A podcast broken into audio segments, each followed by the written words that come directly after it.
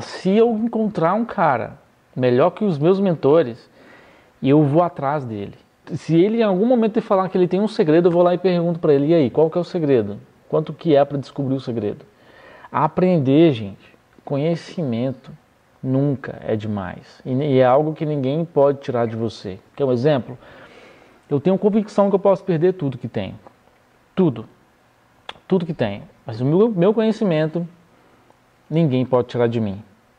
Eu posso reconstruir tudo de novo com conhecimento. Então, se existe uma top característica de pessoas que, que têm sucesso, é que elas amam aprender. Elas são humildes para aprender.